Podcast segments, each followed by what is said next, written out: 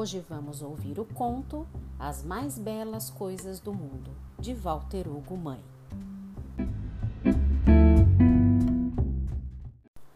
O meu avô sempre dizia que o melhor da vida haveria de ser ainda um mistério e que o importante era seguir procurando. Estar vivo é procurar, explicava. Quase usava lupas e binóculos, mapas e ferramentas de escavação, igual a um detetive cheio de trabalho e talentos. Tinha o ar de um caçador de tesouros e, de todo modo, os seus olhos reluziam de uma riqueza profunda. Percebíamos isso no seu abraço.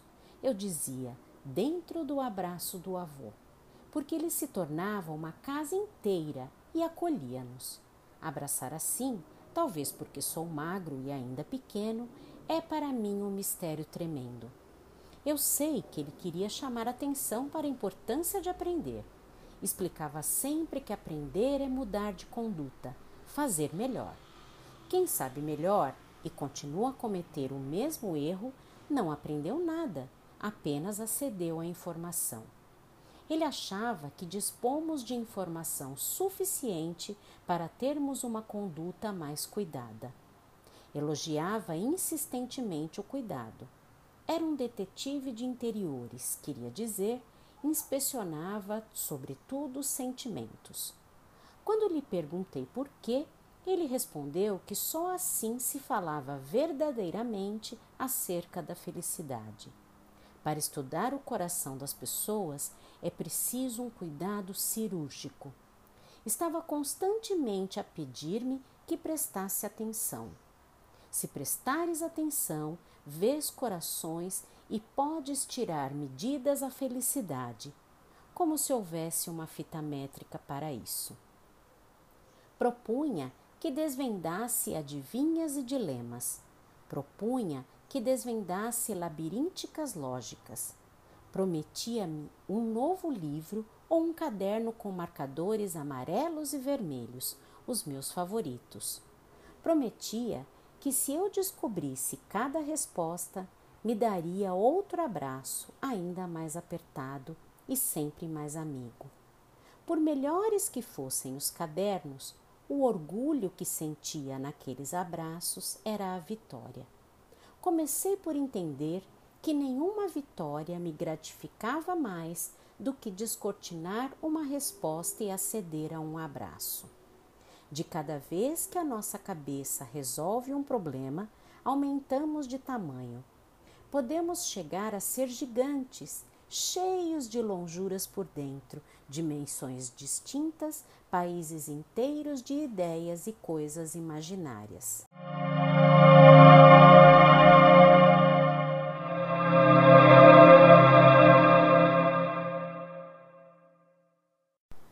Queria ser sagaz, ter perspicácia, estar sempre inspirado.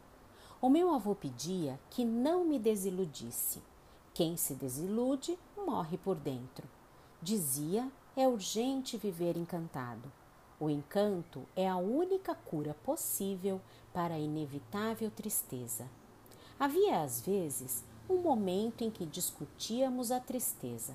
Era fundamental sabermos que aconteceria e que implicaria uma força maior.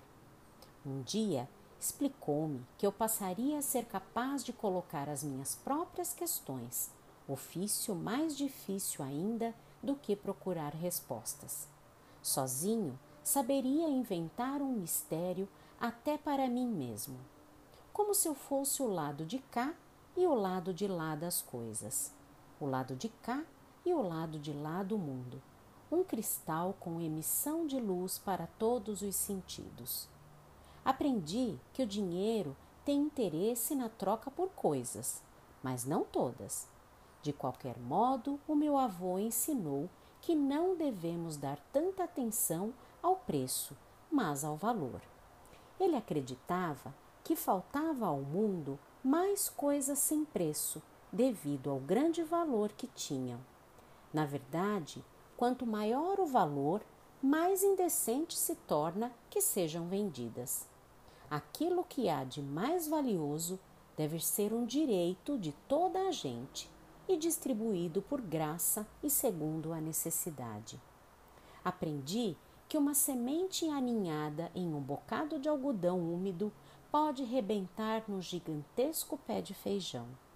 O meu avô dizia que as sementes eram meninos de pedra que nasciam por um bocado de água, como se fossem pedras com tanta sede que se tornavam capazes de inventar a vida só para poderem beber.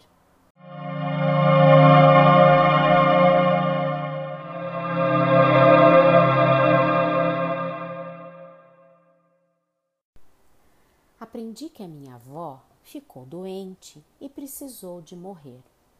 Por causa de estar muito doente, a avó precisara de morrer para ficar sossegada. Não lhe poderíamos falar, mas ela seria um patrimônio dentro de nós, uma recordação que a saberia manter como viva. Perguntei se o avô não iria entristecer demasiado. A minha mãe respondeu que sim. Todos sentiríamos uma profunda tristeza. O meu avô disse-me que teríamos de procurar a felicidade daqueles tempos mais difíceis. Se esperarmos, um dia a tristeza dá lugar à celebração. Íamos aprender a celebrar a avó, mas nunca esperaríamos quietos. A quietude é uma cerimônia do pensamento, mas logo é fundamental bulir, fazer qualquer coisa. Passeávamos a repetir os nomes do que havia no caminho, como se chamava cada árvore, cada pássaro, como se distinguiam as tantas flores no jardim da nossa vizinha solteira. A vizinha cuidava das flores à espera que o bom perfume da vida lhe trouxesse o amor. Gostávamos muito dela. O meu avô reparava em como ela escolhia sempre pelo coração. Tinha uma inteligência apenas amorosa.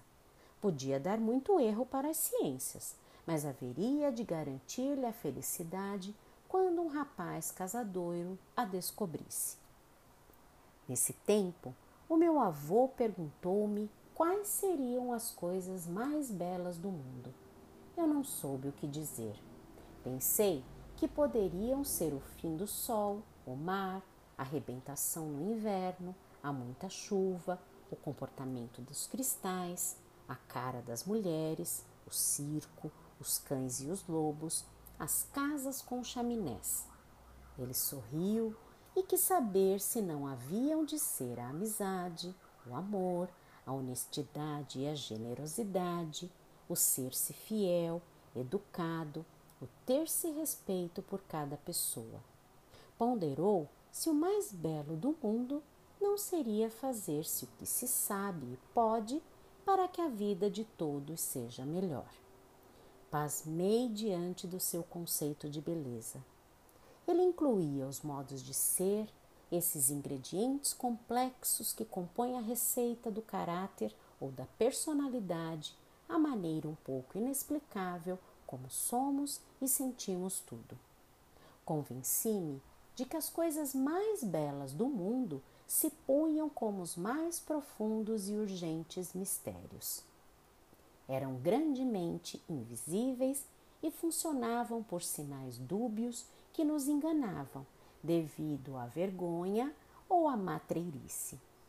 O que sentem as pessoas é quase sempre mascarado.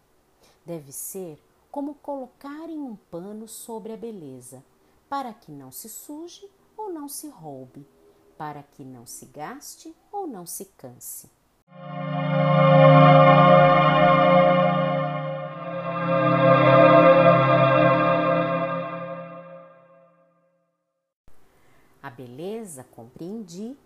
É substancialmente o pensamento, aquilo que inteligentemente aprendemos a pensar. A força do pensamento haverá de criar coisas incríveis, científicas, intuitivas, maravilhosas, profundas, necessárias, movedoras, salvadoras, deslumbrantes ou amigas. Pensar é como fazer. Para a beleza é imperioso acreditar. Quem não acredita não está preparado para ser melhor do que já é. até para ver a realidade é importante acreditar. A minha mãe disse que eu virei um sonhador. Para mudar o mundo, sei bem, é preciso sonhar acordado. Apenas os que desistiram guardam o sonho para o tempo de dormir. Quando fiz 10 anos de idade, o meu avô precisou de morrer. O meu pai levou-me a passear e a pensar. Fomos pensar, como se fôssemos dar nomes aos pássaros e às árvores, ver as flores da vizinha e distinguir até a composição das pedras. Mas isso já aprendera e não haveria de esquecer. Eu disse: talvez não tenha aprendido nada, porque me custa mudar de conduta.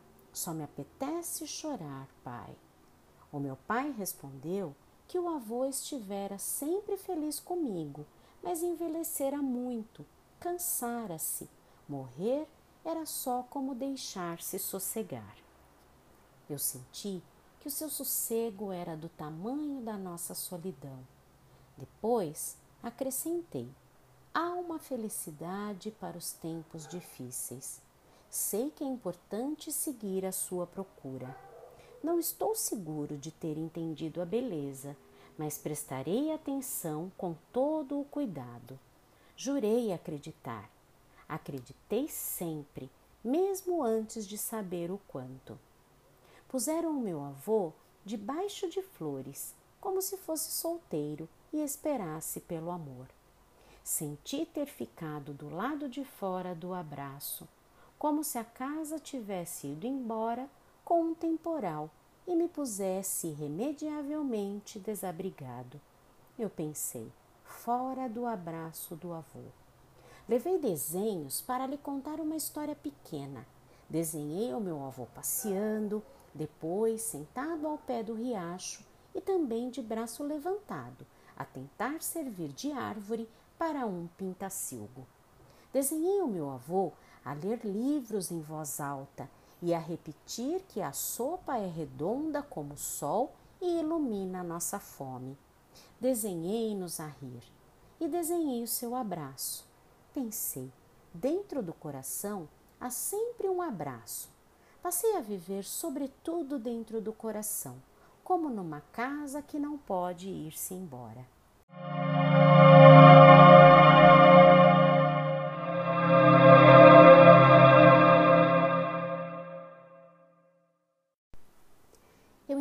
Que o meu avô era como todas as mais belas coisas do mundo juntas numa só.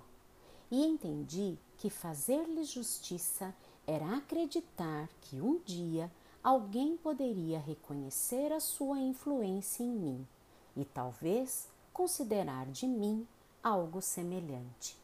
Com maior erro ou virtude, eu prometi tentar. À noite, Deito-me como uma semente na almofada úmida do coração. Fico aninhado com a esperança de crescer esplendorosamente por dentro do amor. No verdadeiro amor, tudo é para sempre vivo. Eu sei que, como as pedras, vivo da sede. Quero sempre inventar a vida.